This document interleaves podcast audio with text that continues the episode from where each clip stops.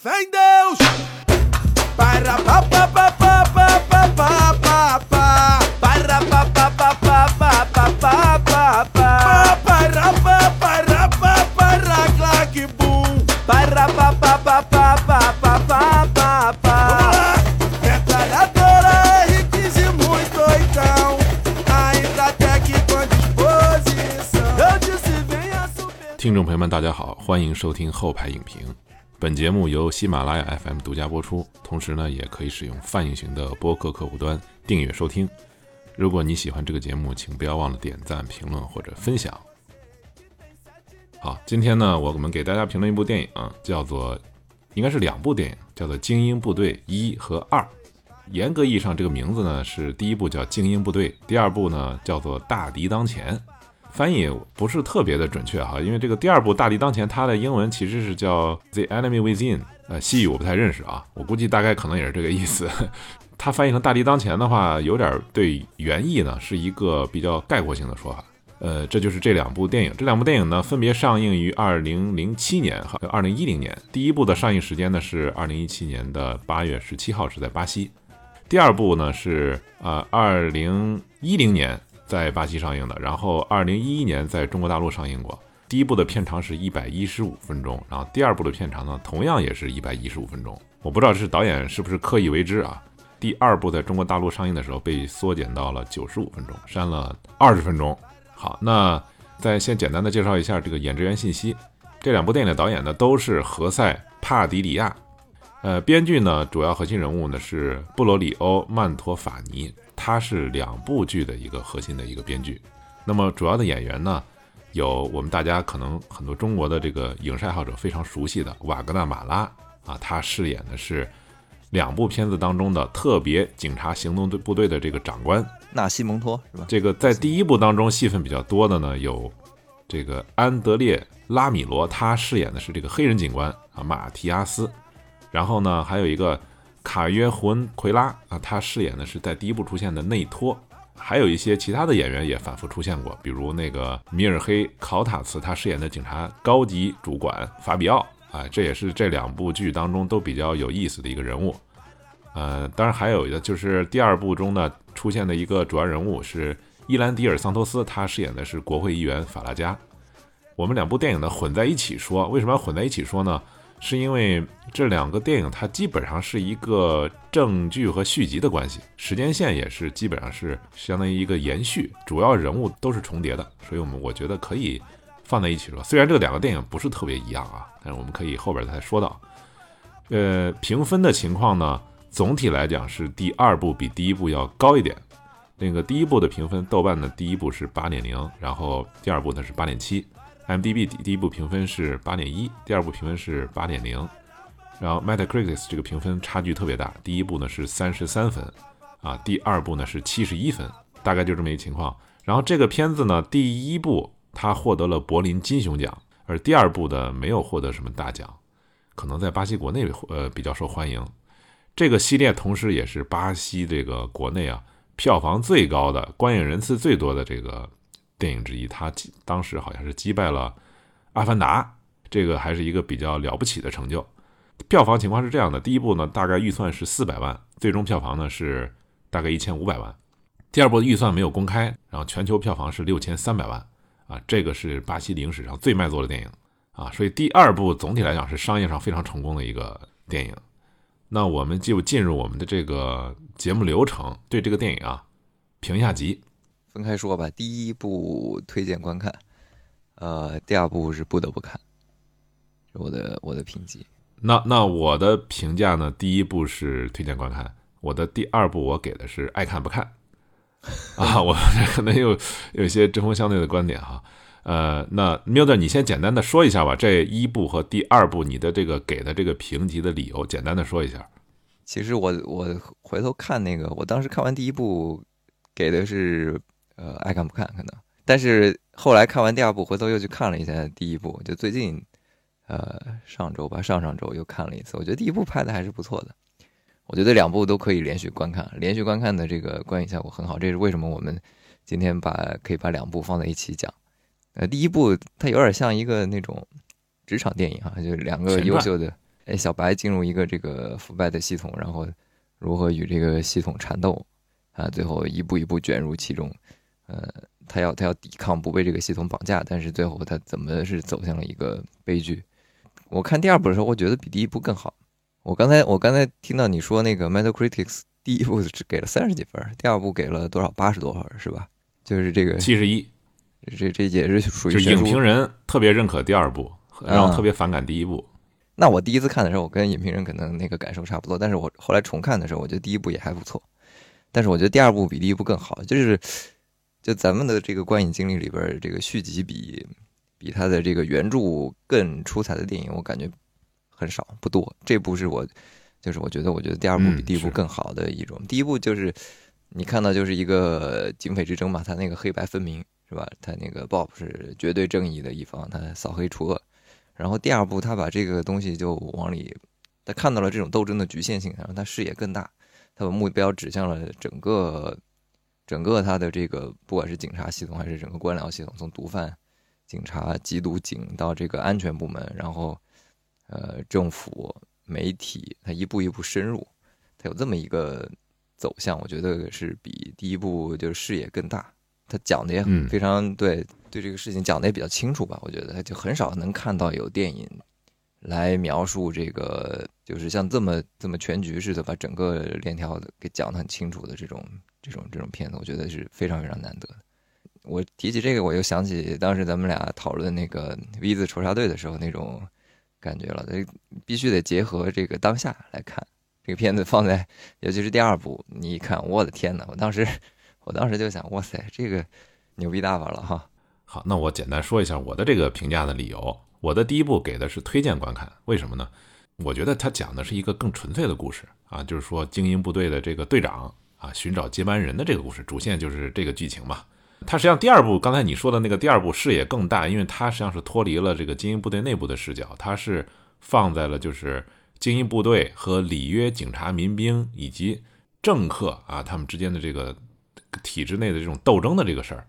从娱乐性上来讲啊，我其实更喜欢的是第一部。我感觉第一部拍的就足够的纯粹，他这个观点给的特别的直接，完全没有看过这样一部关于这个警察的电影，而且他对巴西左派的这个批判非常的，可能可以说犀利，或者说是 非非常的丑化啊。所以这种电影是一个你完全没有看过的这种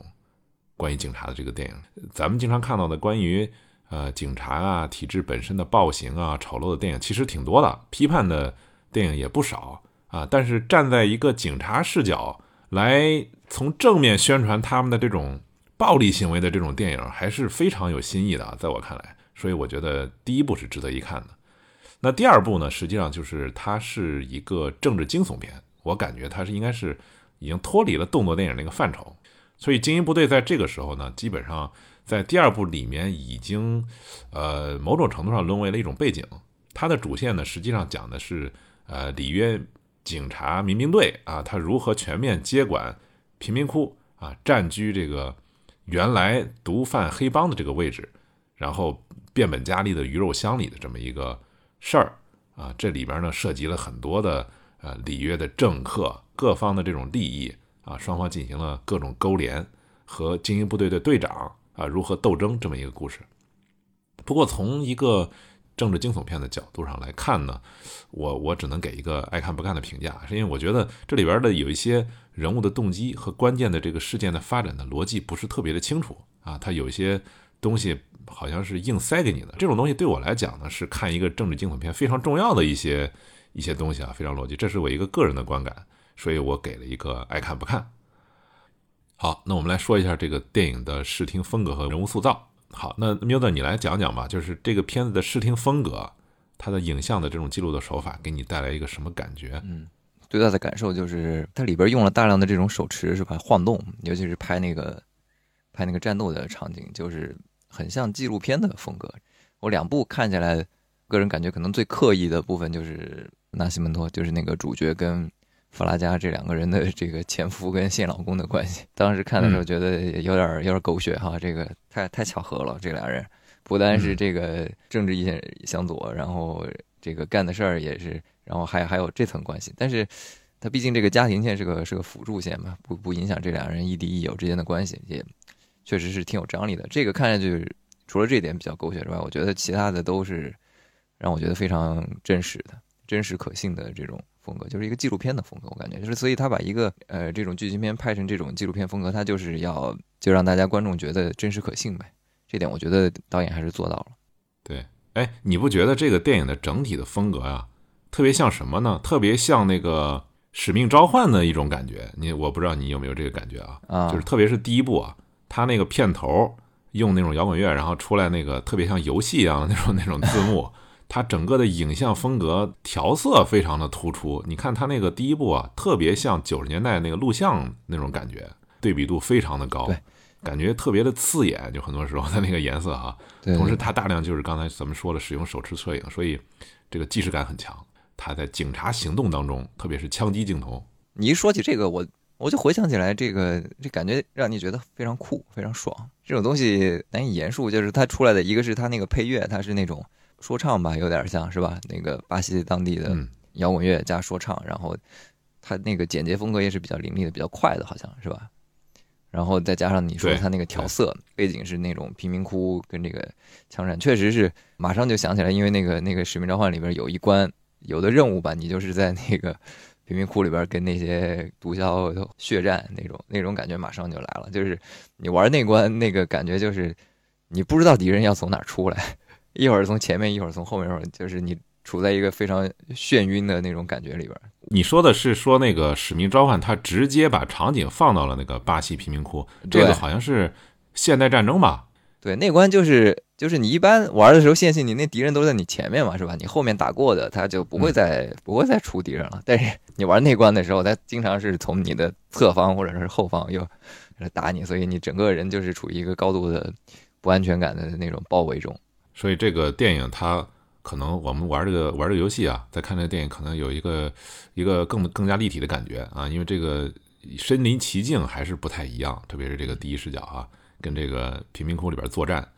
呃，那这个电影它就是说，整个影像风格，包括它那个剧作结构啊，其实一二部来讲都有某种程度上的雷同。一个是咱们刚才说的那个呃枪战的那个拍法哈，枪指在你脸上就那种感觉，然后血都溅在你脸上。还有一个就是它那个剧作结构都是使用了一个倒叙的一个手法。第二部的那个开头是那个纳斯西蒙他的那个车被枪击了，因为他儿子被被枪击了，然后他在医院去看儿子。然后出来之后，发现好多人跟踪他，就那个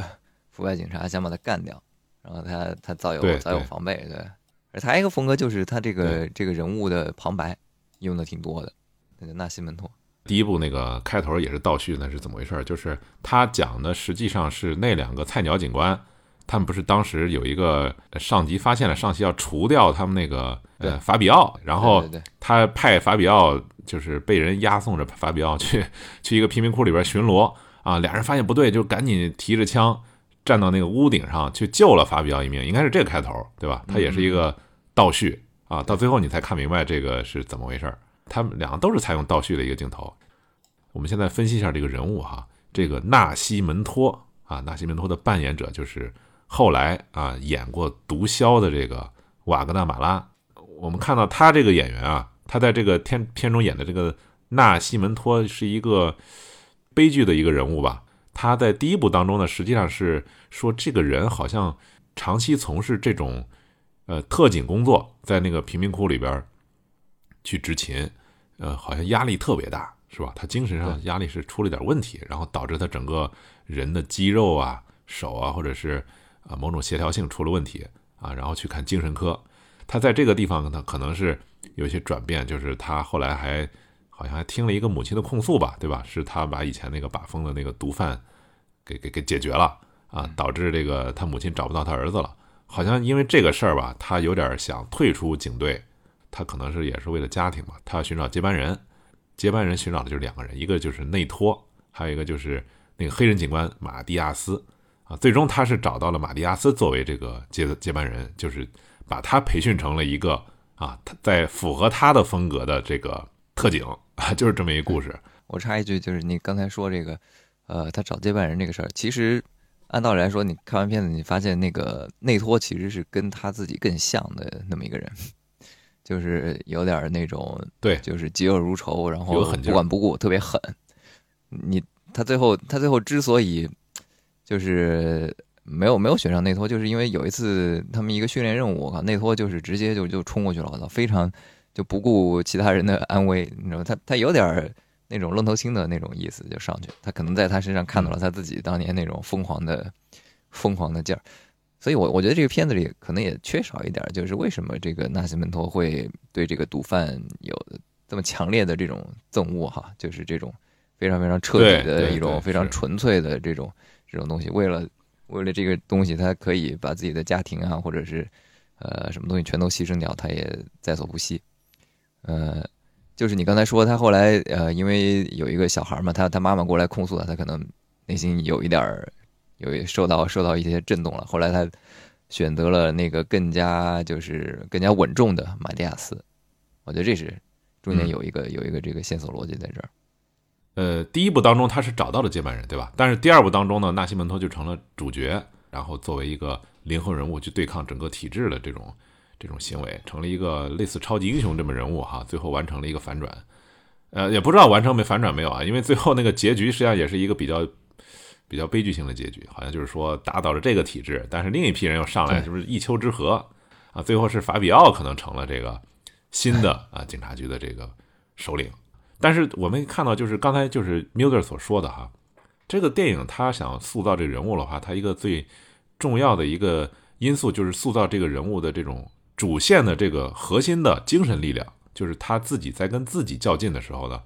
他有一个很简单的政治逻辑的一个理想，就是铲除贫民窟的这个犯罪行为。他对这个毒贩，我们可以看到电影当中啊是嫉恶如仇啊，为了打击毒品犯罪，他甚至我们可以说是不惜一切代价哈、就这种这种感觉。所以他就涉及了一个非常关键的理念，就是这种以暴制暴，对这个毒贩绝不手软，用常规用非常规手段进行进行这个打击的这个，他是如何而生的？这个电影没有做任何的交代啊，这电影完全是从这个从这个地方出发啊，开始做这个人物弧光的。那作为普通观众来讲啊，特别是我们中国观众来讲，因为我们没有生活在那个环境当中，对吧？因为我们也没有见过这样的缉毒警察，所以我们就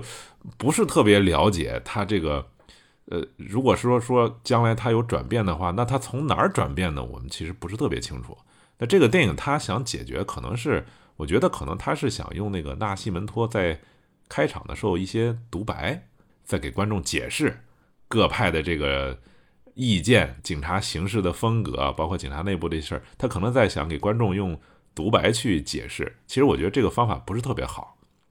因为如果用独白的话呢，实际上它相当于很多时候啊，就是不让观众有思考的这个空间啊，它是把直接是把一个设定直接给告诉你了。嗯，就这个风格让我想起来，就是《毒枭》里边啊，我不知道是不是一个导演拍的，是不是这个导演也参与了。然后他也是经常用那个，应该是用那个警察的那个，也是一个警察的一个旁白吧，去介绍那个埃斯科巴当时哥伦比亚犯罪怎么回事。就这个东西，有时候我觉得有点影响这个观众的这种对影像的这种非常特殊的想象力。你说的这个吧，我觉得这个导演有点这个知识分子倾向，他是呃希望把这些所有的背景都一股脑儿都都先甩出来，尽量多的来告诉这个观众吧。其实我觉得对对中国来观众来说，这个认知应该还行，跨度不算特别大，因为毕竟我们呃生活在一个这个就是毒品 教育没有那么猖獗和泛滥的地方，是吧？而且整个的这个社会的舆论啊，或者是文化认知啊，对毒品还是非常非常负面的，还算容易理解吧。你可以想象到，有的人可能他就是觉得这玩意儿就是一个就这个毒瘤嘛，嗯，把它铲除之后，这个世界会变变得更好。但是，一般来说，你看这种电影，如果他想交代毒品犯罪的这个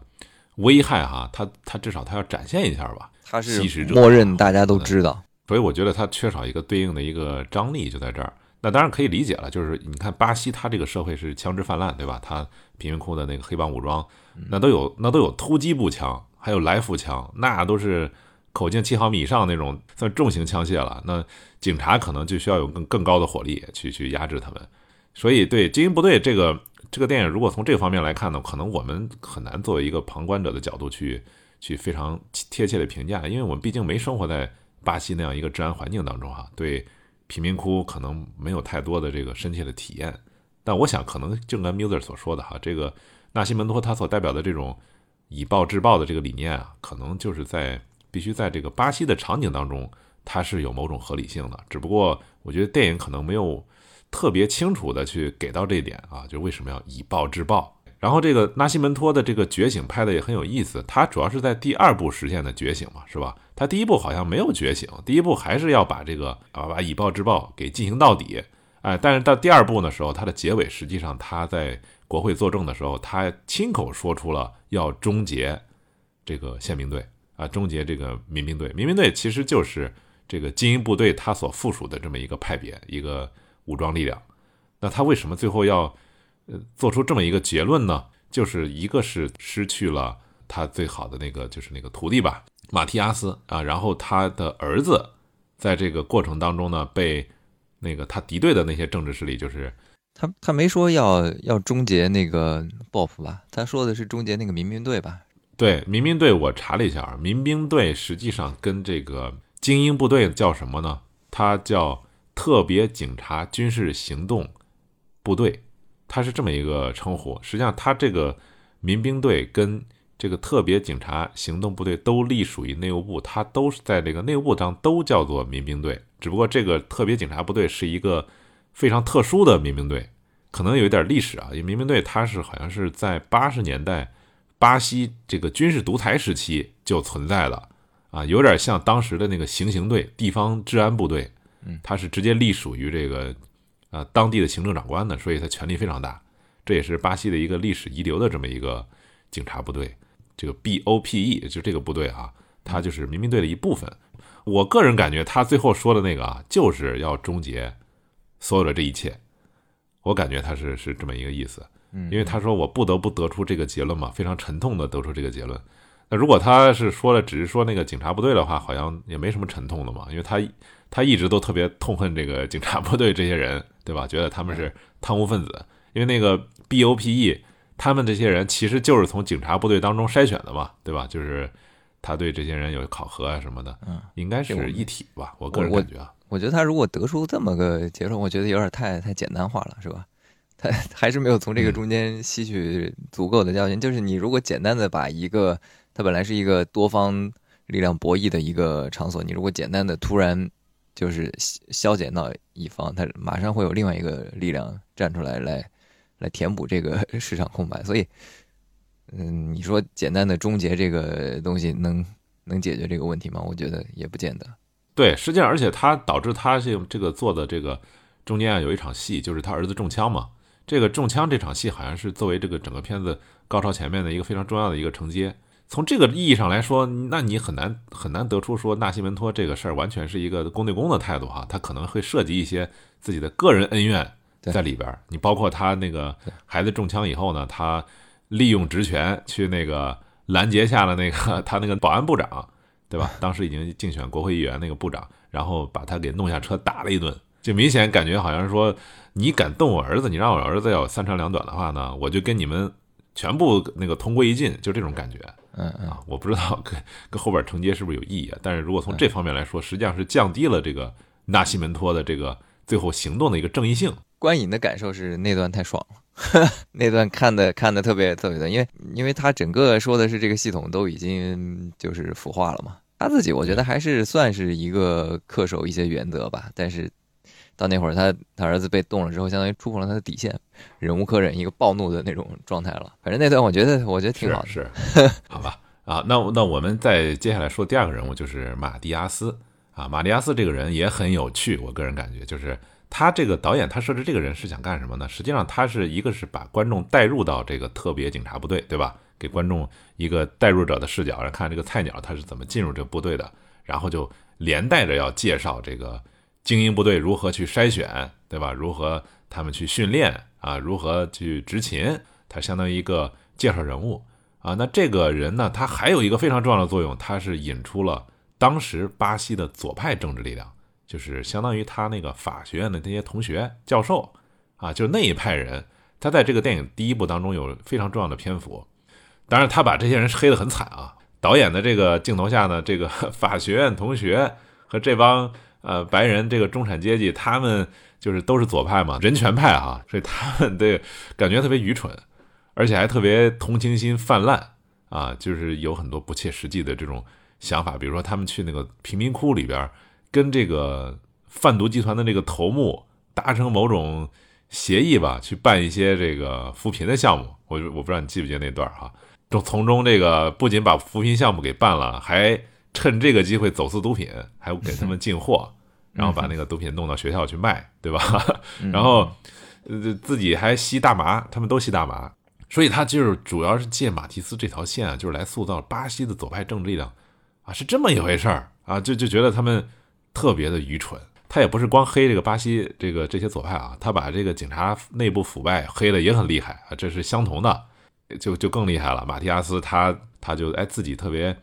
上进嘛，对吧？他就研究哎怎么把这个警车给它分布好啊，说怎么把这个刑刑事这个案件的这些报告、这些统计报告给他写好，然后放到局长那儿。局长说：“你他妈这谁写的？这你想害死我吗？我们这儿命案都这么多，怎么搞的啊？什么这么多尸体怎么搞的？”警察内部腐败啊，非常的彻底。从修车那段特别特别搞笑，从这个区搬到那哦，对，搬尸体，早上又搬回来。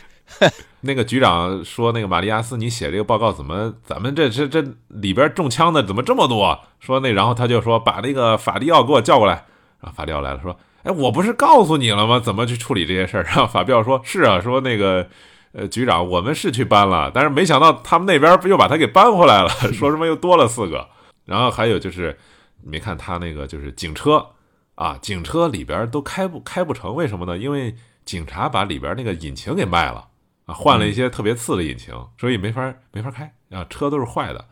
啊。请休假呢，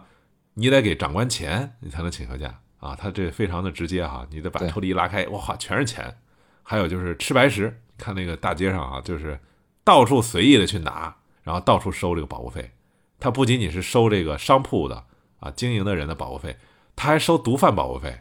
啊，每个毒贩还要给他们交钱，对，然后自己为了这个争夺自己的这个呃收费的这地盘儿，还要内斗，还出甚至出现了上级发现下级捣鬼，要除掉下级这么一个一个举动啊，令人毛骨悚然啊！当时看的和那个场景好像是说他们修车的时候缺一大笔钱，结果车修不成。去修理厂的时候，修理厂说不行，说那边那个那个他们另一派的那个警察呀，都把那个钱给收走了，他们实在是没法做这事儿。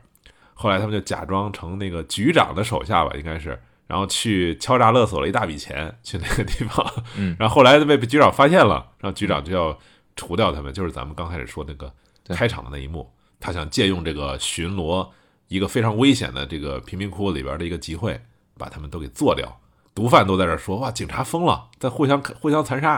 啊！就是咱们开头那个那个场景。马蒂亚斯他引出的什么？他不仅仅是说是把这个巴西左派的政治力量给黑了，然后他还把警察给彻底的给黑了，都不是什么好东西。在警察呢，就是一窝贼啊，那根本就不是说咱们常规理解的这个警察。这个方面来讲呢，他这个戏有一点就很有意思，就是最关键的那个法庭庭辩那个戏，我不知道你记不记得那镜头啊？他在率着人的部队再去抓到了一批这个贩毒的这个罪犯啊，然后他想抓那个药头啊毒头，然后他就去严刑拷打一些把风的啊小喽啰。然后另一方面，镜头一转就可以看到这个一个明亮的教室里边，然后一堆的这个法学院的学生啊在讨论讨论什么呢？就是讨论巴西的刑法是一个权力网络啊什么呢？侃侃而谈，就是说专门保护有钱人，惩罚穷人。在座的那个富家子弟一看到那个这么一说，纷纷点头。然后那个教授说：“好，那这种权力网络滥用权力制造不公，那你举个例子呗。”啊，然后这时候就看到那个马蒂亚斯他的那个女友，就是将来的女朋友哈，脱口而出：“警察呀！”教授就说：“哎，对了，警察进入贫民窟就大开杀戒啊，他打击的就是那些因为贫困啊不得不去犯罪的这些人。所以这个就跟刚开始那个。”精英部队的那个那个镜头就形成一个非常奇奇妙的一个蒙太奇的一个关系哈，其实很明显，他是在讽刺这些法学院的学生。另一个女学生就说：“哎呀，教授说，我觉得这个警察他不仅仅针对是穷人啊，他还针对我们这样的我们这样的这个人。他说，你看我和我的同学玛利亚啊，还在检查哨所的时候被拦下来了啊，然后大家纷纷又点头，就是说，哎，你看看对我们也一样，其实这个就是一个更深的一个讽刺，说你说你这种就被拦下来，能跟人家精英部队那边爆头能一个级别吗？是吧？立马又说，哎呀，他们其实不仅仅是腐败，还很胆小啊！这个法学院的学生就攻击警察嘛，就说就会欺负穷人啊。这时候就看到这个马蒂亚斯他就不干了，他直接就是选择就举手起来就对喷，说你们在座这些人啊，对现实的这个认知都非常肤浅啊，都被误导了。然后现场开始起哄啊，就是马利亚斯这时候一看就是要舌战群儒啊，他说警察里边也有正直的人啊，并不是天下乌鸦一般黑啊，说他们也是为了正义，有时候这个武力镇压不可避免。呃，你说你看你们说什么不得不犯罪什么的，可你们不是有大麻吗？对吧？你说多少孩子死于这个毒贩，你们在豪宅的时候你看不到这事情，所以你们只想看到你们想看的事儿。其实这个玛利亚斯说这个话呀，他不是很有底气，为啥呢？是因为我们看到。很快可以看到后边他在警局的时候，他发现这个警察的腐败是成体系的，而且是从上到下基本上就快烂完了。你要是在这个法学院在教室里，你说啊，警察不是一般黑，都是正直的，其实 我觉得他是有点心虚，这对比还是挺强烈的。他是自己作为一个他他已经加入警察队伍正直的人，他是一股清流在这个里边，他得为自己说两句话，因为对对整个。呃，警察的攻击感觉也攻击到他了，好像是他不想暴露自己这种双重身份吧。他在学校的时候，他发现大家攻击警察，他心里很不高兴。然后他在其实，在警察队伍里，他也是格格不入的，因为他身上有这个有一种学者气质或者是学生气吧。对，他是研究过那个法律的，他对这个正义啊什么的还是怀有怀有很多这个信仰的。他觉得警察是来。来惩恶扬善的这种角色，对，他在警察队伍里边绝对算高级知识分子。你看那些警察都在干啥，是吧？他是人家是知道福柯的那个监狱体系的这么一个警察，这个不是一般警察，感觉。这个人有点像，就是把导演的这个这个视角带进去了。就像你说，他他是一个跟一个探照灯一样的这个人物，他也深入这个贫民窟，让大家看一下，用通过他的这个视角，然后把整个这个警察系统，包括学校你说的这些学生。他主要的，我觉得反映的是这个学生的这种幼稚吧，也天天坐在庙堂之上侃侃而谈这种，但是其实对这个很多社会现象就是一知半解，或者说根本不了解，或者就是他说的只想看到自己想看到的东西。其实当时我看到这句话，我感觉心情挺复杂的，其实是挺绝望的一个 一个局面。你这个社会只要是足足够的多元，足够的这个面向足够多，就是。一般人你只能了解自己知道的、自己眼睛看到的这么一点点东西，你是你其实是看不到很多事儿的，就是这个背后的。这也是为什么我觉得这个片子特别好的原因，因为很少有电影去揭露这些东西，就跟你深入的去揭露这个东西啊。我觉得你刚才说这个马蒂亚斯，他确实就起到了这个作用。反体制的电影很多，攻击警察的这个电影其实是很多的。最近拍的那个什么《底特略》。什么芝加哥七君子啊，它都是这一类的。但是你真的是去反映警察为什么要这么做，警察这个暴力执法的合理性，这个东西啊，这个我觉得在好莱坞电影是没人敢讨论的，可能只有巴西这种国家这个电影的导演他敢讨论这个，对吧？他敢讨论为什么警察要以暴制暴，他他敢他敢把这些面相都展现出来，他应该带的是一种，不能说是纯粹的去嘲讽吧，或者是批判，我觉得他。还是带着一种理解式的同情吧。他觉得他们，呃，视野是狭隘的那些学生，但是毕竟他们也只是学生嘛，是吧？他们没有没有机会去真正接触和深入了解了解社会。但是这个马蒂亚斯跟他们是不一样的。他对法学院的学生表现其实也也当然是学生嘛，对吧？都比较幼稚。但实际上，我觉得他这个对左派的刻画也缺乏一定的这个讨论性。你比如说那些学生他们说的。警察对吧？包括精英部队，他们针对的是穷人，是这个贫民窟的人。他实际上是一种这个富人的一种一种某种工具。其实这个话在某种意义上实际上是对的。这个警察，特别是他们这种警察，他们的主要的场所都是贫民窟，他们是不会去什么富人区或者什么的去执法的。所以可能这有些攻击啊，这个马蒂斯回避不了。我觉得他也没法完全解释。但但电影它不是这个目的啊，他是其实他是想说什么呢？想说这个马蒂斯啊。他为什么要加入精英部队，对吧？所以他必须在这个地方，他要做出一定的铺垫。那为什么精英部队呢？首先，警察不行，对吧？普通的警察，你看都黑到什么程度了，对吧？然后，哎，你走那个左派那个路线也不行啊。所以他就说这个左派这些人啊，多么的认识多么的肤浅啊，而且还搞这个双标，对吧？你那边那个贫民窟死那么多人，没见他们抗议过啊，你这边这个死一个学生，好家伙的，去整个都上街了。可以看到，就是他是为了做我们这一个铺垫，他完成了这么一个叙述，就是为什么他们要去精英部队啊？为什么他对精英部队这个理念产生了认可？他是从这个逻辑链条上顺下来的。但是我觉得可能这么顺呢，有点这个就是为了目的，他为了达到这目的去呃做一些这个材料堆砌，好像有这种一种这种感觉。他没有非常系统的去讨论这个问题，就是巴西街头的这个治安，对吧？到底如何维护？这个法律这种犯罪问题、法律问题，包括这个左派经常说的人权问题、程序正当的这个问题，如何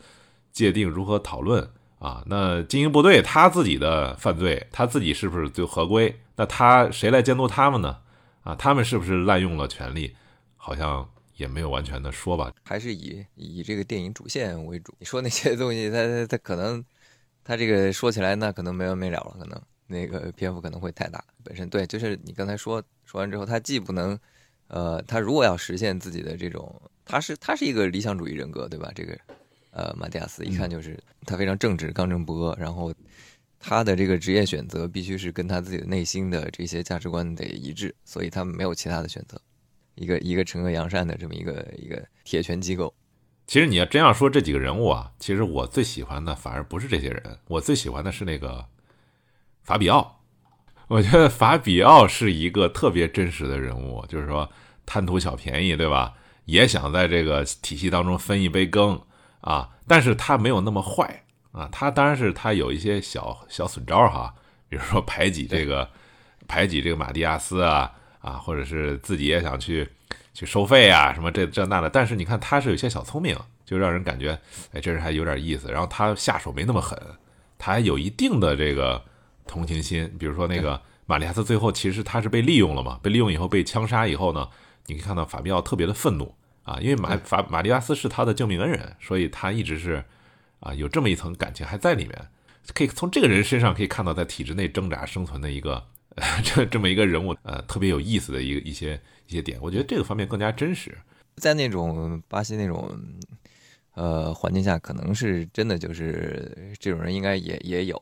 就是我觉得任何任何一个社会都不乏这种理想主义的人，但是我同意你说的，就是那个法比奥这个人塑造的就是挺好的。你刚开始你会觉得他他就是很油腻嘛，就是这个在这个系统里对马灯管这么久了，他对老油条啊，机关老油条，小小聪明啊，或者是自己捞捞一点便宜啊，然后他他其实他跟那个谁合作就是挺狠的嘛，是吧？后来取代他了，相当于是是吧？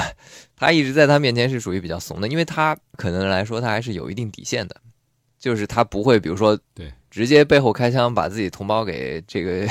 给打死。你看完之后确实觉得这个人没那么面目可憎哈，还是他有些有些时候他确实是这个环境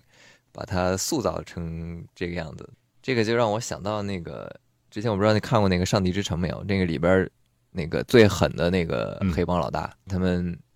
呃，发生了一场，就是最后那一幕，应该是火拼两边，最后他被警察给逮了，然后被警察逮了，然后警察把他们把他围到一个角落，他应该是给警察交了一大笔钱，相当于把自己的命给赎回来了，然后他马上重振旗鼓，你知道吗？又招呼那些，马上来了一群比他更小的小孩，就直接就当场就把他给打死了，换代了，就是这种，我觉得就跟这个片子里的这种这种这个逻辑非常非常像，就是长江后浪铺前浪。你当时风光无二，是一个靠这个血说话的一个江湖啊，没错，是一个非常残酷的。转瞬即逝，你的这个就是可替代性很强嘛，因为你的那套形式逻辑什么，好多人都看在心里，就是他觉得他也可以做到，就不是就是比狠嘛，是吧？比谁没有下限嘛？对，就是。我记得我当时看那个片子就觉得很震撼，那个我也推荐大家看一下那个《上帝之城》。你刚才提的这些片子的这个片子里边没有讲到的一些事儿，就或者是说它逻辑上不成立的呀，或者是你看不到他的那个动机，大家可以去看那个《上帝之城》。《上帝之城》讲的是小孩贫民窟的小孩怎么成长起来的。你看完那个之后，然后你再接着这个一二部看，我觉得可以对他整个的这个。呃，逻辑链条就比较完整了，那么就比较顺了。你看完之后，你会发现那些人其实是没有选择的。呃，贫民窟的小孩是，首先是他，他基本上就属于既没有方式的受教育，也没有方式接受正常的这种东西，他完全就是一个丛林吧，丛林生存法则，在那种里面长大的。你面对这种人，其实你只有讲到了这个为什么，呃，以暴制暴的逻辑是成立的，就是你感觉很无奈。那些人他不是像那个左派知识分子眼里的 想象的那种那种样子。这个监狱里那帮人，你也也给了一定的描写。他监狱呢，他那个。像那个序曲吧，是吧？那个监狱暴动那块儿，这个那是根据真实事件改编的。他就说啊，那最好了，那就关在里边，让他们自相残杀。那里边关了可能巴西最最狠的四十几个大罪犯。巴西好像是世界上就是这个监狱承载人数最多的国家，他的关的人特别多，而且巴西没有死刑嘛，所以他大部分都是关个十几年就放出来了。所以好多人戏称啊，说这个巴西监狱就是巴西毒贩最大的招募培训中心。在这儿认识了一批人，然后放出去以后又变成了这个，都招募了另一批人。这个这个导演他其实并没有很就是很坚定的把这个立场摆出来。我觉得他他好的一点就是他把这些问题都呈现出来了，告诉你这个这个问题非常复杂啊。你要说左派他这个呃这些毒贩的命也是命是吧？这些人会给社会带来巨大的危害。然后那你要让他们呃自相残杀，那这个好像确实是违背这个违背这个人权啊，或者是。他他会抛出这些问题，让大家去去进行进一步思考吧。确实这个问题很复杂，不是说，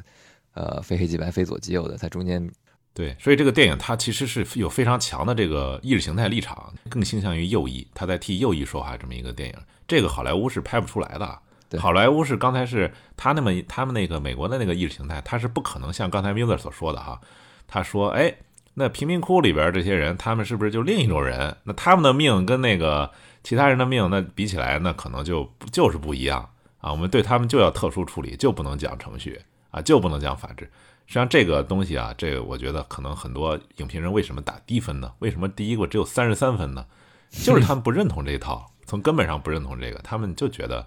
那你不能这样，你这样你不是纳粹吗？是吧？他 他们可能是这种理解。你拍出来前面那个监狱里边那些。那一段是吧？他们暴动那一段，你整体的那个氛围，你感觉出来，那那些人真的是穷凶极恶，而且里面有非常多这个血腥，让你把他们有一个头目那胖子是吧？那种极其残忍的方式处决，直接在你那个荧幕上一呈现，哇塞，那种冲击力，那是吧？可能会动摇很多人的信念吧？我觉得，还有包括他这个里面处决那个记者的时候，我觉得这片子里他就是对这种暴力的前奸后杀，烧了吧，是吧？把他那个尸体应该是，就是大量的那个女的直接就枪决了，然后那个男的是套在轮胎里被烧死了。对对对，套在轮胎里，相当相当的触目惊心啊！对这个你说到这儿啊，我就想说说这个片子这个一二部为什么是不是有矛盾哈？呃，因为在我看来，这两部电影虽然能放在一起看啊，但是他们其实是有立场上有根本的矛盾的。就第一部我们可以看到，它是讲的是精英部队如何成长、如何发展。如何同化？如何吸收一个精英力量进入精英部队的体制内，去代表整个体制啊，去维护体制权威的这么一个过程？它实际上是第一部讲的故事，它是一个正向的正向的一个讲述。但是到第二部，它反而反过来了。第一部说的是警队长寻找接班人啊，精英部队的描写是救世主的这种角色，警察基本是残废啊，歹徒横行，然后黑帮是。武装贩毒，所以这个时候呢，精英部队就成了打击毒品犯罪啊、维护治安的唯一的一个有效的力量。所以他们采取的就是以暴制暴啊，包括刑讯逼供啊，包括包括这个随意处决啊，是吧？滥用武力啊，啊，好像就是里约贫民窟那种杂乱的、无序的、长期被犯罪分子统治的地方，这个哎就得这么办，这种做法就被合理化了。它是一种正面塑造。而反对这种以暴制暴的人，就刚才我们说的啊，就是中产阶级左派，强调人权呐、平权的那些人，他们在第一步是完全是被丑化的，他们是自己吸食毒品，自己就是这个 贫民窟罪犯、这个黑帮的这个客户啊，他们同时呢，他们又反对警察这种暴力，要要让警察呢去讲究人权啊，在警察看来，你这就是跟那个黑帮你们是一伙的呀，对吧？你在帮助黑帮，然后到第二部的时候，出现了一个左派人物法拉加。他这个形象塑造就跟第一部完全不一样了啊！他从一开始，你看那个黑帮就特别信任他，是吧？监狱里边要他去谈判，这实际上在巴巴西的历史上是真实发生的。就是巴西在两千零几年吧，有一个特别大的一个监狱暴动，最后就是一个民间的一个人士，好像是一个人权组织吧，什么人士，就是进去谈判，最后就成功了。呃，电影当中当然说的是一悲剧哈，但是他从一开始就是这个法拉加刚开始跟精英部队这种对抗啊，包括跟媒体的这种控诉，还影响了那个纳西门托的孩子啊，他儿子也也变得好像特别烦他爸爸这一套是吧？然后最后这个法拉加最后又成了和纳西门托这个同盟的关系啊，他们两个变成了同盟者，去共同去对抗里约州政府的这种腐败的这种行为。可是我们知道一点啊，就是精英部队的这个做法。他的这种就是对贫民窟极端的这种做法，以暴制暴的做法，他的支持者恰恰就是巴西的这些右翼的支持者和右翼的这个政客啊，包括那个电视台的那个脱口秀主持人，对吧？他们都是典型的右翼电视台，他们就是要崇尚那里边就是乱七八糟的，我们就是要有极端措施啊，去坚决的消灭这些犯罪分子啊。他们最大的反对者始终也是巴西的这个左翼，所以。这个东西似乎是矛盾的，这两者之这个之间的这个合作，因为精英部队它背后所秉承的这个政治理念，恰恰就是巴西的这个右翼这种看法。那么这个片子当中还涉及了一些问题，比如说接管贫民窟，它到底是不是一种进步呢？好像电影当中是给了一个否定的答案。比如说，进贫民窟好像在巴西毒贩的这个统治下，好像比这个最后民兵队接管还好一点儿。而且他这个对选举是极尽讽刺之能事，就是他认为选举就是交易嘛，对吧？所以你赋予贫民窟这些人选票，似乎还不如不给他们啊，没有选票，这个东西我觉得就有点儿，好像就有点没有讨论清楚啊。特别是精英部队啊，说精英部队这种这种力量，它在这个贫民窟被清除之后，那还有没有必要去存在呢？是吧？那似乎好像就没有必要存在了。这个精英部队，他已经没有打击的对象了。这个反倒是我觉得你他最后在那个在那个听证会上他说如果要解散的话，那可能是在这个前提之下，呃，因为他中间交代了吧，有有一段他上台之后，他那个家庭也破碎了，然后他变成自己变成一个工作狂是吧？然后他把那个 就是那个 BOP 的武装力量高度的强化，然后疯狂的扫荡那些贫民窟，这这才有后面那个警察入驻的这个事儿，所以。他如果解散的话，他可能前提是啊，他已经完成了自己的历史使命，他可能把这个毒贩真的都已经消灭干净了，就再也没有这种武装毒贩来跟政府来直接对抗了。在这个前提下，他可能确实存在的意义是没有了。另外，我还想就说一下刚才你提的这个，嗯，左派右派这个中间这个矛盾，我觉得这个片子的最好的一点嘛，我自己比较欣赏的一点就是他塑造的这个纳西门托跟你刚才说弗拉加这两个这两个主要人物，他们从这种矛盾不光是这个政治观点的矛盾，然后到这个家庭前夫和现现老公之间的这种这种这种矛盾，但是他们最后还依然是肩并肩走到一起了。有一点这个，我觉得这个东西啊，就你说这个关系啊，就是导演他硬加的。为什么呢？因为这两个人要实现联合呀，他必须有个纽带。那这个纽带，它既然不是政治上的纽带，政治既然不是意识形态上的是吧？政治理念上的纽带，那就只能从这个家庭这儿入手。啊，加一个关系，这个我倒觉得不是百分之百必要的。我我呃，这个可以可以可以再讨论。我就说他们俩人非常是，虽然是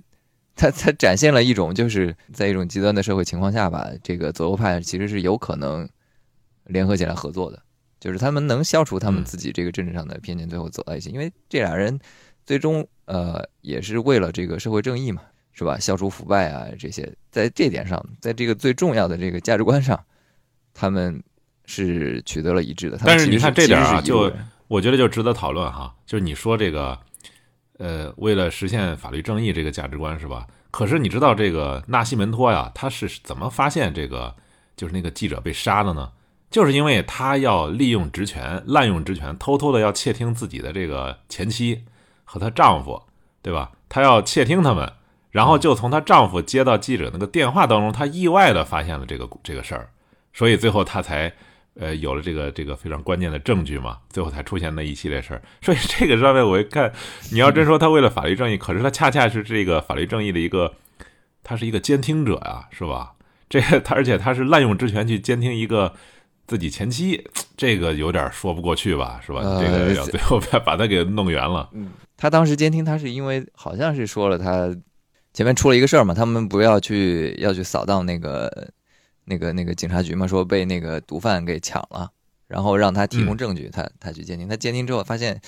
我不管我监听最后的证据是什么样，那些人就早已经把决定已经下下来了，是吧？也不理会他的这个东西，这时候嗯。他才想着他要动用自己的手里的这个权利来来跟跟这个体系斗争了。我觉得还是有合理性吧，至少从片子上来看，嗯。他这个他这个动机是足够的，是是是可以被合理化的，因为按照他的性不是，如果是他就是说一个正常的，比如说我发现有一些线索，哎，那个法拉加可能知道，那我窃听他，对吧？我觉得这个是合理的啊。但是他中间明显他是夹杂了一些私人感情，嗯嗯特别是他那个孩子，对吧？对他那个啊态度，他特别不满啊，对对他老婆大发雷霆，是吧？他这个有点个人恩怨在里边，所以我我觉得我觉得我觉得特别好，就是就是他讲出了这个一般人很多行为动机是没有那么纯粹的，他肯定是夹杂着嗯自己的、呃个人目的。那设计的也比较巧妙吧，我觉得没有让人觉得特别突兀，就是他们俩之前已经矛盾已经非常深了，是吧？就是尤其在警察局那句、那一幕，完全不说话了，都已经，因为他自己其实我觉得这点就特别的悲剧。你看这个电影，他到最后说的就是精英部队是自我退出嘛，或者说是民兵组织自我退出，是吧？可是正常的，你想想啊，一个政治组织或者一个军事组织，它掌握了这么大的权力，它有这么优良的这个军备，这么强的力量以后，它能不能真的做到自我退出呢？或者是从这个规范上自我约束自己的权利呢？好像很难吧？我觉得这个不是特别容易的一件事儿，有可能你用这种相当这个极端的手段去打击犯罪，对吧？可能最后涌现的是另一个没错这个怪兽怪兽一样的这么一他他这个里面讲讲的就是这个，所以所以这就是看纳西门托的时候，你觉得，呃，就像你说的，刚开始，嗯，第一幕就是他是把这个他亲手把这个东西给塑造培养起来了，然后对他自己就是这个部队的化身嘛，是吧？他是这个部队是一个嗯被有点像被被神化的这种，一方面他这个他这个目的绝对纯洁，另一方面他的这个力量足够强大，他完全有点这种至高无上的这种地位了。然后他到第二步，他自己开始他否定这个东西的存在的合理性，质疑整个是吧警察系统和这个国家制度的这个合理性，这个就是他一个呃让让让你觉得非常震撼的地方啊！我亲手把它培养起来，然后我再壮士断断腕，我再把它砍掉。对，而且他这个去那个医院那点儿啊，就是嗯，不是那个内方要除掉他吗？他当时其实上已经被免职了嘛，就是因为他殴打那个那谁嘛，是吧？嗯医院里边看他孩子，哎，这个时候精英部队反而过来去救他了，你没看吗？这个就是什么意思呢？好像精英部队就成了他的一个私人武装，对，成成了一个个人忠诚的一个东西，感觉好像有点他成了一个就是军阀的那个意思啊。这不说到这点呢，就是说。呃，咱们在这批评很容易啊，因为在现实是政治当中啊，我们可以看到现在巴西的右翼其实它在本国啊有非常大的市场，特别是对中产白人来说，他们是最支持像精英部队的这样的对对这些这个贫民窟的这个策略啊，就是什么呢？别来什么人权、什么程序正义啊、尊重法治啊，对待贫民贫民窟这种黑帮就是什么呢？物理消灭啊，以暴易暴，就是直接开枪。我们评我们批评这个行为当然很容易了，可是，在巴西的那个犯罪暴力非常猖狂，对吧？很多社会社区处于无政府状态这个情况下啊，你在每天要面对大量的枪击案，以暴易暴啊，我觉得这种拥有大量的簇拥，可能某种程度上也是可以理解的，因为毕竟那个你要真的实现法治的话，它是要讲共识的，制度上的成本呢，所以巴西显然还没有走到这一步。这也是巴西自己的一个悲剧了，他只能在不断的在这个以暴易暴，这或者是这个犯罪猖狂这方面这两个方面做极端的选择。嗯，所以这个我觉得可能不仅仅是一个政治问题了，它是一个更深层次的一个巴西社会的一个一个问题。我们可以看到现在这个巴西这个总统，就是巴西现任总统，他就是一个非常铁杆的右翼，他的口号就是这个电影当中的这个州长和这个保安保安部长他们的口号。对犯罪分子就是要坚决的消灭啊！对这个贫民窟里边的人就是要坚决消灭啊啊！对铁拳行动是他就是现在巴西这个当权的就是这么一个一个状态，而而且这个警察呀，我们一看到这个警察一黑到底，但是这个片子当中啊，他塑造的什么呢？就是精英部队就成了一个承载力量，是吧？他成了一个英雄的角色，这也是这个片子为什么要讲以暴制暴嘛？他要塑造一个以暴。制暴，他最后要是以正义去取代这一切，才有道德制高点嘛，对吧？他不可能说我我上来一个以暴制暴，我的那个暴还是一个比前面那个暴要更凶残的一个暴，所以他们就要塑造精英部队的这种正义性吧，某种程度上正义性。可是这个对精英部队的这个正义性，我们看到这个就是精英部队，它实际上也是深入的陷入了这个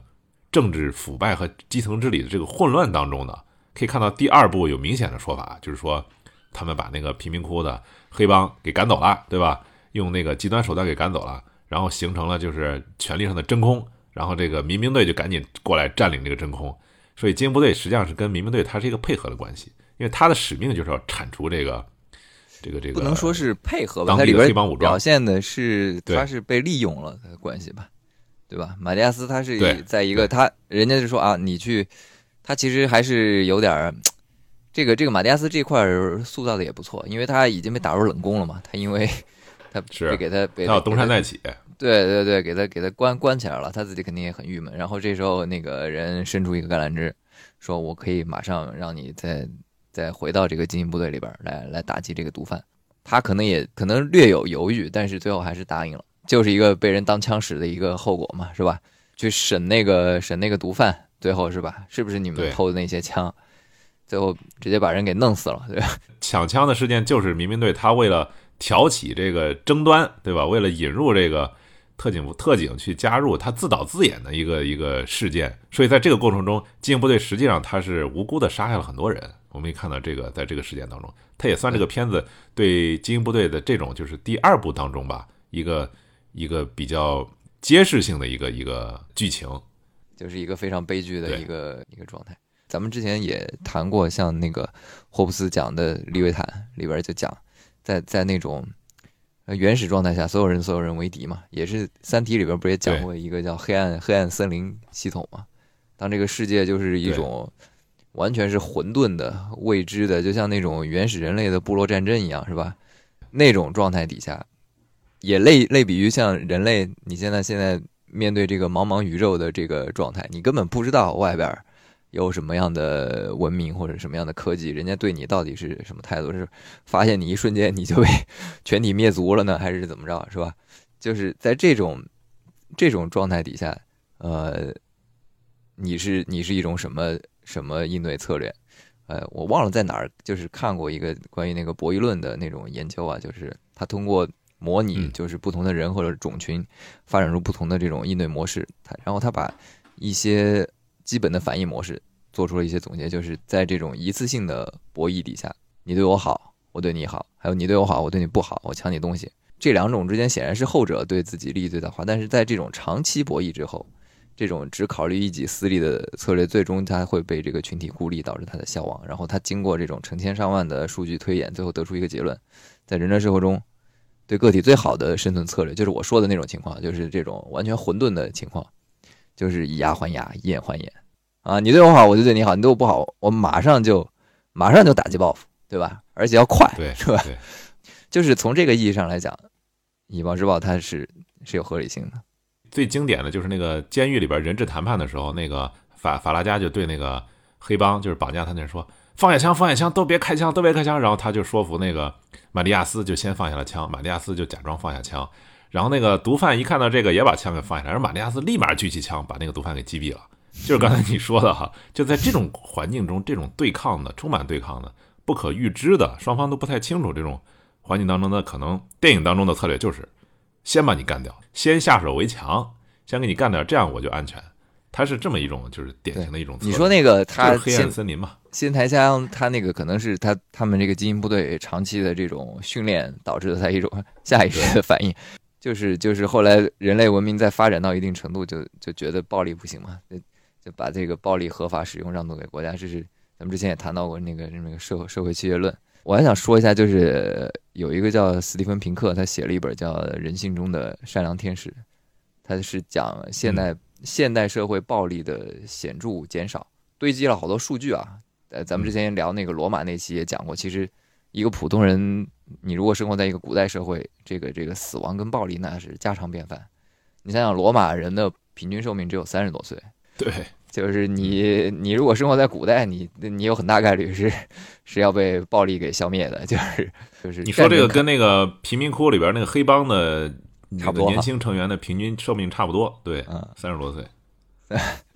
就是战死街 战死街头的这个概率是相当大的啊。呃，有一句话就讲叫战争看起来同人类一样古老，和平是一个现代发明。他就讲人类历史总体上是一个暴力不断减少的历史，尤其是在现代国家成型之后，因为这个政府把暴力行使权它垄断了。像以前贵族为什么有那种尚武的传统？那到现代后来可能逐渐演化成这个体育运动。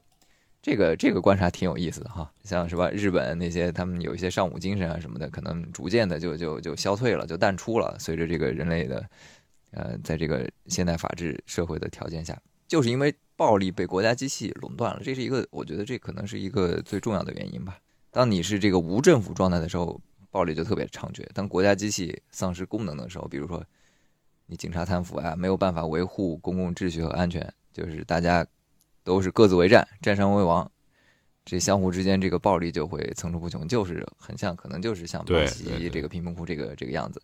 还可以类比为就国家之间这个战争为什么经久不衰？因为这种国际秩序本质上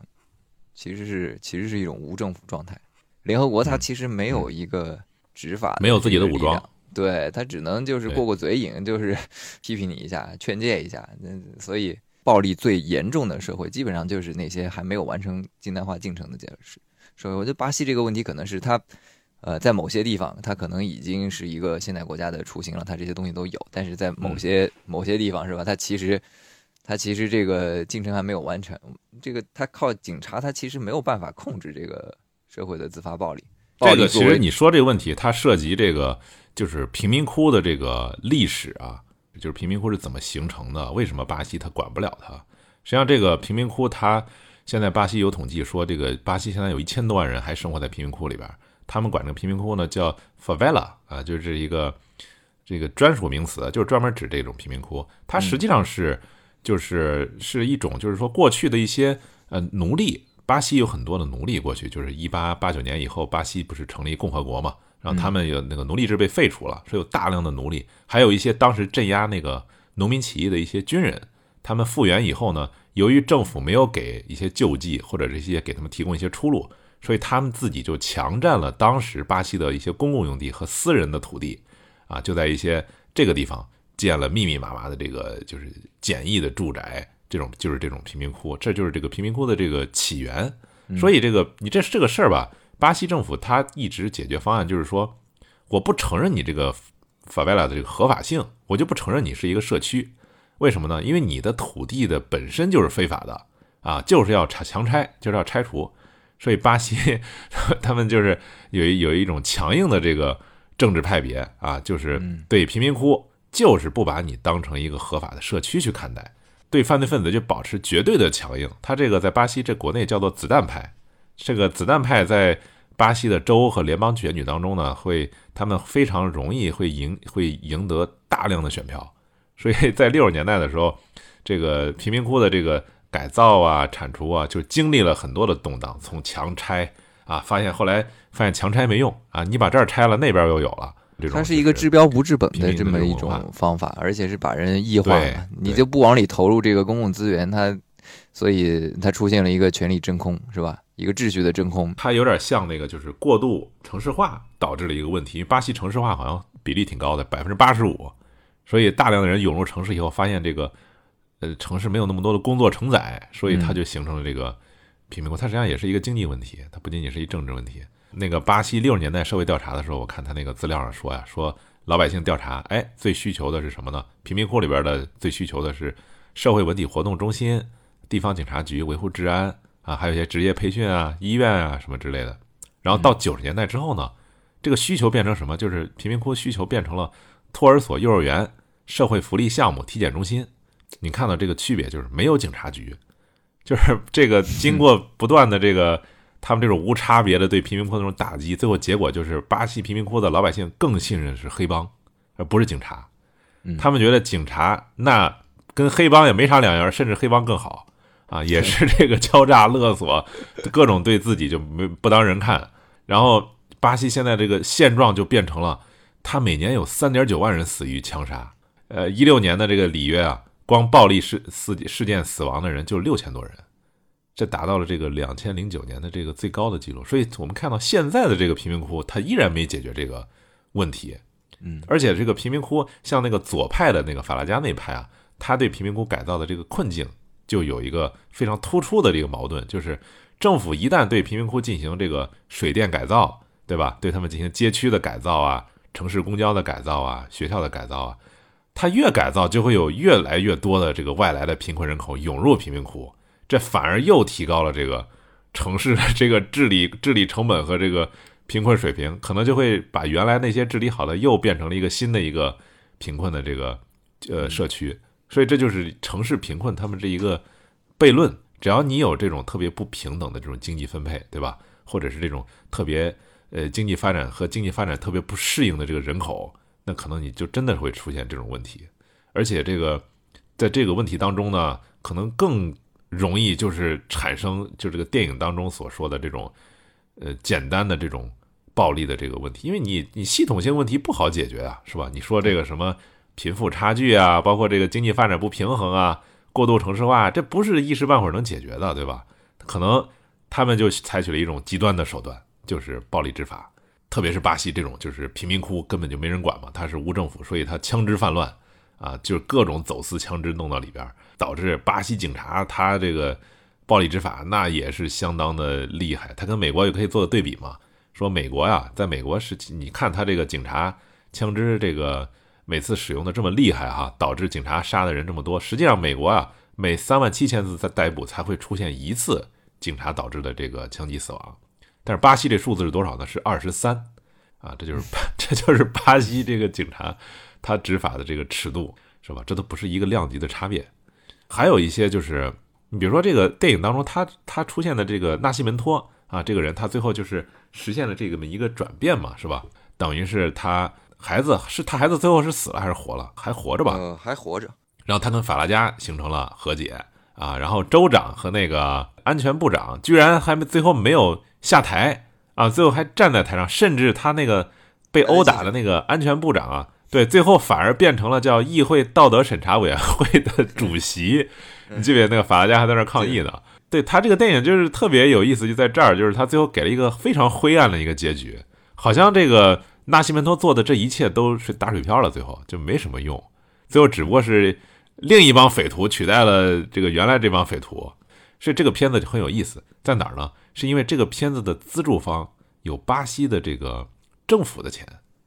啊，是巴西政府有投资这个电影，所以说我觉得这个电影就特别的有意思。巴西政府为什么投资这么一个电影呢？最后，特别是他把巴西这个很多政府里边人说的这么不堪，你敢于向自己开刀，这是自黑的相当狠的。我觉得确实是从这个层面上来看，我我印象中反正就有限的观影经验里面没有说就是黑自己黑的这么狠的，呃，全方位的黑哈。对，而且巴西这个电影它的第二部还被那个巴西文化的相关部门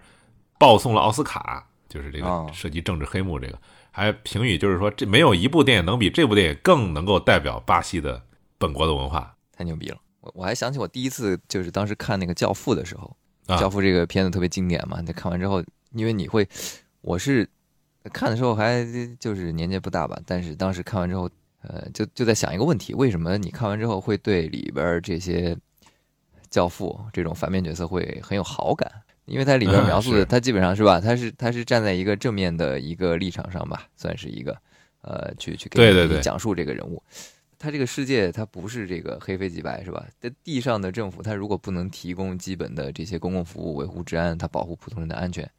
这时候就会给黑帮和地下势力一些机会。那其实教父他建立的，他他这个黑帮就是一个政府的替代品啊。他甚至是某种精神图腾的力量。你看教父，他最重要的什么是 family。家庭对吧？家庭荣誉忠诚，这是他所倡导的这东西，很难被被这个一般人想象。怎么黑帮是倡导这东西是吧？其实是跟一个现代社会有些价值观是是是冲突跟矛盾的，对吧？你一个呃法治完善的一个现代政府，它其实讲究的是你要有公共精神，对吧？你要对陌生人的这种信任。但是这个是跟这个黑帮，呃，刚才你说的他那些他那些重视家庭啊，然后忠诚啊，个人忠诚啊这些东西，其实是。其实是有一些矛盾的。政府是通过税收嘛，提供一系列的这个公共服务。我觉得最基本的就是维护你的安全嘛，还有这些法律啊，养一些警察队伍、医疗、教育、养老啊等等。呃，你政府的规模越大，你税收越高，你的这个责任就越大，是吧？管的也越宽泛。那相对而言，你黑帮也收钱、收保护费，对吧？提供的也就是一个基本安全，它其他的公共服务它可能是缺失的。但是有可能像你说的，像那个巴西贫民窟，他那些黑帮，他可能还要提供一些其他的东西。他说的那个什么什么水电啊，什么那些煤气啊，对这些城镇服务、基本的城市服务，因为政府是不管的嘛，因为你这个就不在政府规划里边，所以这些职能完全是由人家当地的黑帮 去去操作进行的。所以你从这个层面上看，它完全它就是一个地下政府嘛，它相当于一个政府的替代品，是非正式的。我们我们还得必须得说，因为你政府你的这个执法范围就是在一个国家的国界嘛，它国界是有有一定势力范围是比较稳固的，但是黑帮之间的这个势力范围就会经常变动。你像那个里边，你交保护费，你交一次，你只能置于一个帮派的保护下。你说这个就有点敏感了，你知道吧？因为你想想啊，黑帮他收的是保护费，政府收的是税啊。这样，就是就是咱们说那个呃，你把你的这个暴力的使用权让渡给他们，然后他给你提供一些，其实是一种交易嘛，是吧？对，社会契约论的一个说法。嗯，只是刚才说，就是政府的它，因为它这个边界大嘛，它不存在这个火拼势力范围的这个问题，是吧？这方面相对好一点，而且它的是它这个明码标价嘛，或者是这个服务是相对稳定长期的，是吧？而且你说这个东西，它里边有个问题，就是你看啊，现在这个。中外评价最高的电影里边啊，为什么你看中国是《无间道》，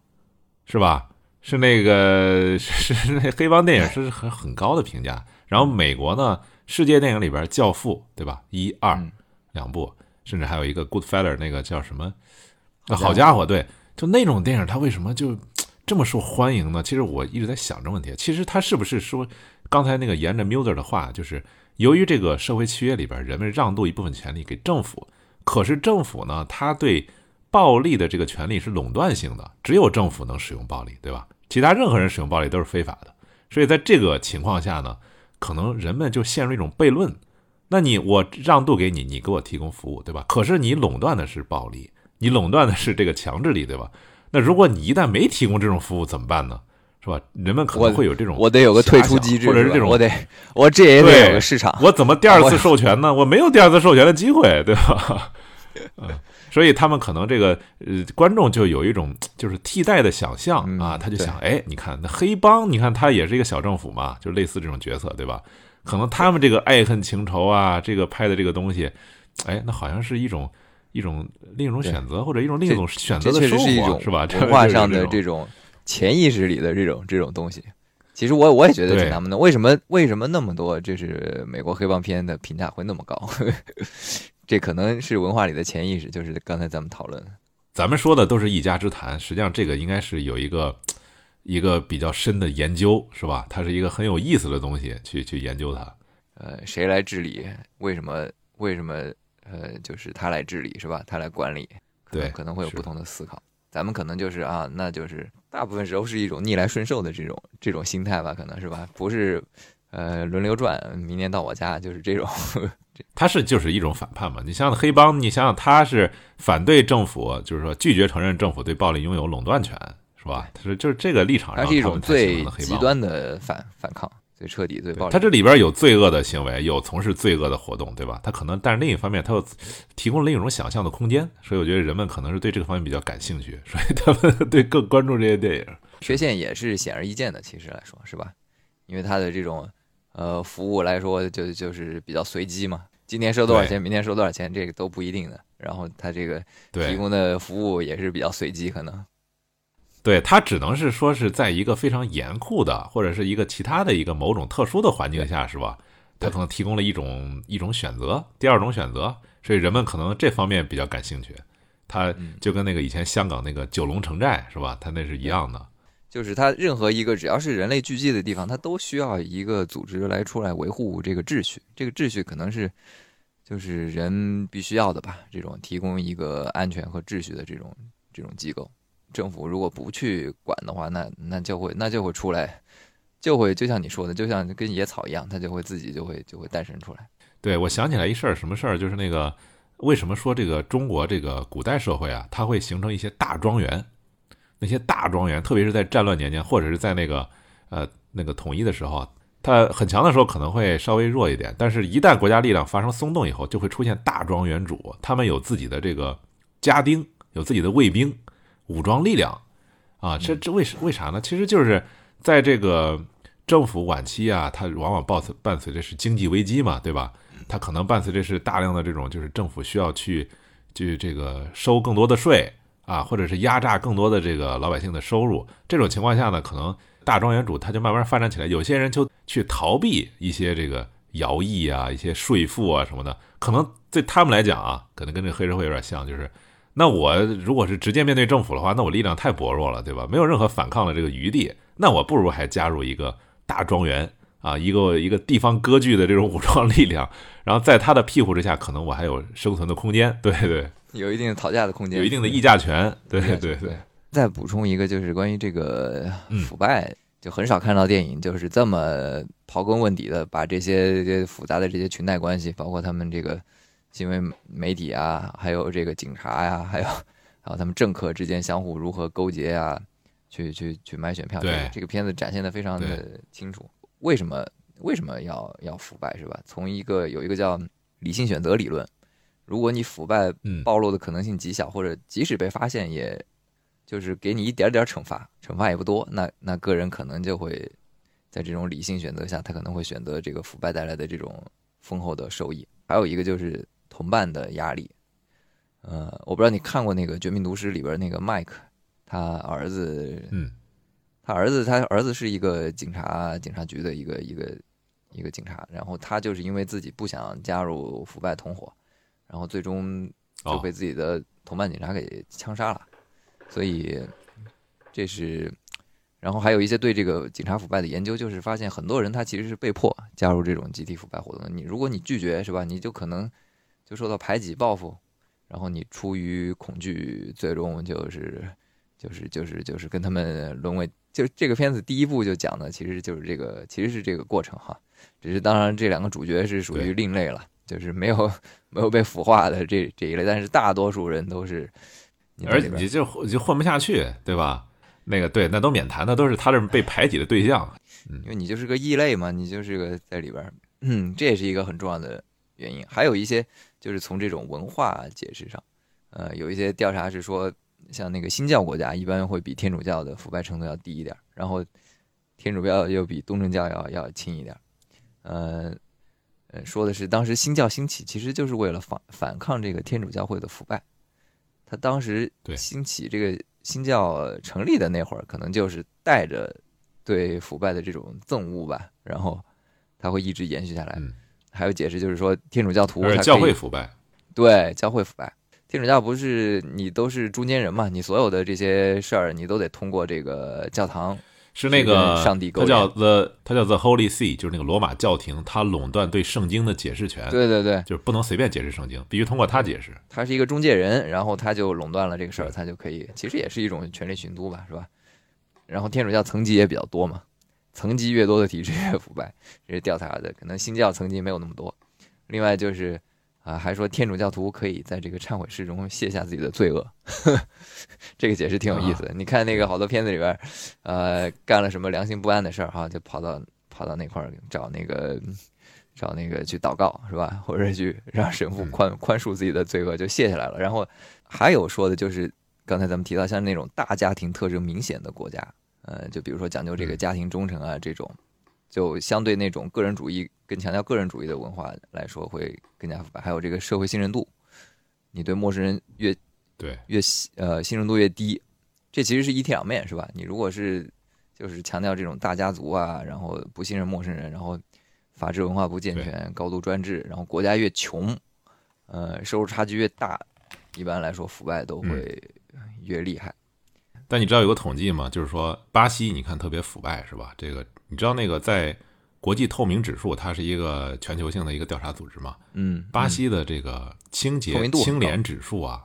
透明度跟中国是一样的，比中国还强点儿。啊，他这他这里边对那个报社的表现挺有意思的，对吧？那个报社主播就是呃，爱谁谁，我靠，你要能挖出来猛料，你这个能给我销量怼上去，我就让你去报。而且你想想，最后他那个国会调查，那个国会听证会为什么能举办呢？就是因为死了一个记者，对吧？所以可以看到他们整个社会对记者还是对这个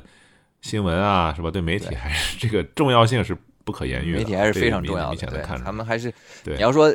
这个里边这些所有的这些各方势力，呃，比较惧怕的一方还就是媒体，就他们还是对巴西的媒体尤其的著名他们就是经常挖这个政坛猛料，然后经常把这些人给搞下去。所以那个马马蒂亚斯刚开始说你们都被媒体蒙蔽了，对吧？实际上他说的也是某种程度上也是成立的，为什么呢？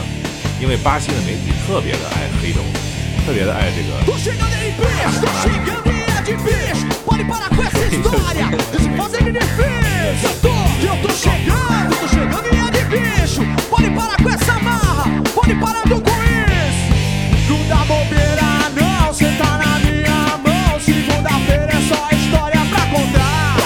Não vendo ideia, não, não quero confusão. Mas vamos junto que hoje o bicho vai pegar. Chegou a tropa de elite, osso duro de